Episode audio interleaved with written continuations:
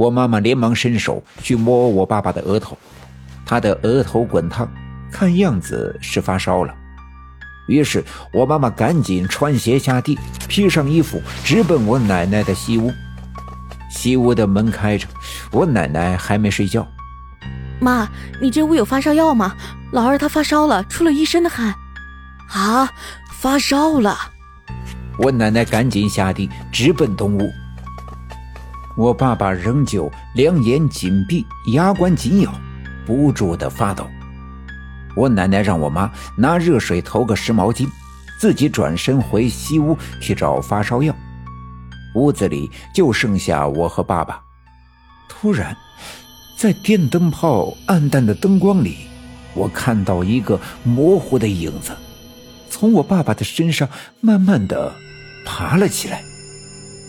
那个影子用手撑着，用力的往上爬，可我爸爸的身体。好似有一股强大的磁力将那影子拉扯的扭曲。那影子用力的挣扎了一阵子，终于脱离了我爸爸的身体，轻飘飘的下了地，转身出门。我这才从惊讶中梦醒，大声的喊我奶奶：“奶奶，奶奶！”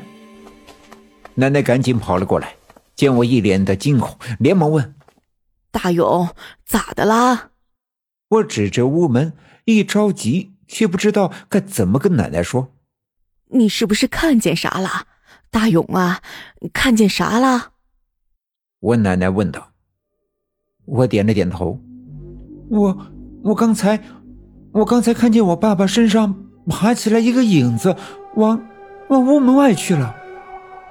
奶奶和妈妈都顺着我手指的方向向外张望。但我知道他们并没看见。我奶奶把手里的退烧药递给妈妈，让妈妈放回西屋的药盒子里。接过妈妈手里的热毛巾，敷在我爸爸的头上，然后拿起炕边上的我的衣服，把我从被窝里抱起来给我穿上。大勇，你跟奶奶走一趟，咱们呀去找那个影子。我奶奶又转身对我妈妈说。老二媳妇儿啊，你就在家看着点老二，毛巾凉了就再头热的，让他的额头呀一直热乎着。我妈妈点头答应。其实她有点担心，她也知道我奶奶会保护我，便没说什么，给我穿好了衣服。我奶奶到西屋叫起了我爷爷，我爷爷也披上了大衣，拎起他那把大镰刀，我们三人便走出了屋子。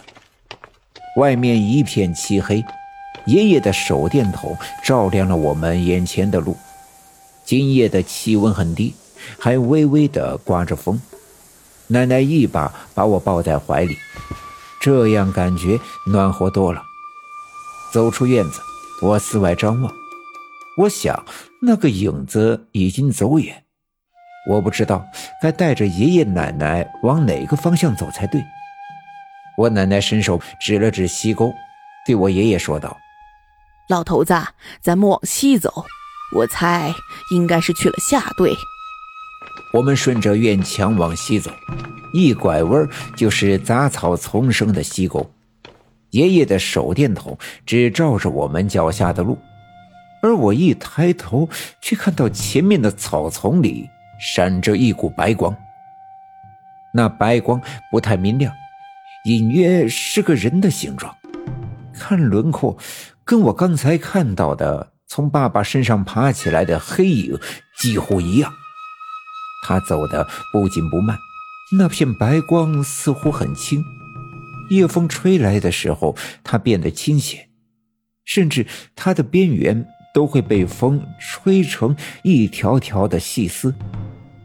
但他仍然往前走，不紧不慢。离我们不近不远。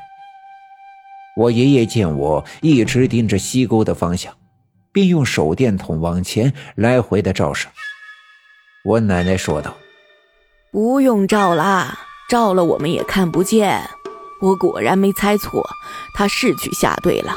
我们往前走吧。”我这才知道，原来只有我才能看到那个影子。不过我也不觉得奇怪。这阵子我的确是看到了很多大家都看不到的东西。尽管我不知道奶奶为什么要跟着那影子，但我也十分的好奇，特别想知道那影子到底要去哪里，要做什么。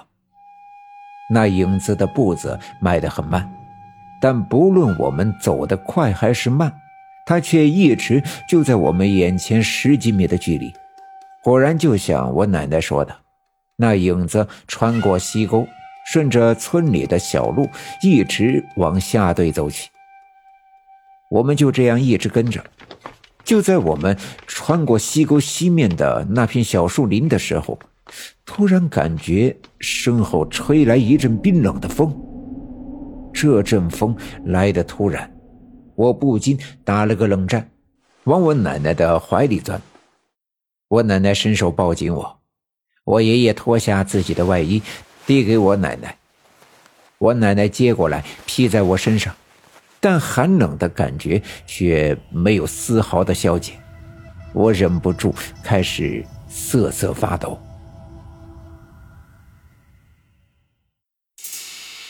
本集已经播讲完毕，感谢您的收听，欲知后事如何，且听下回分解。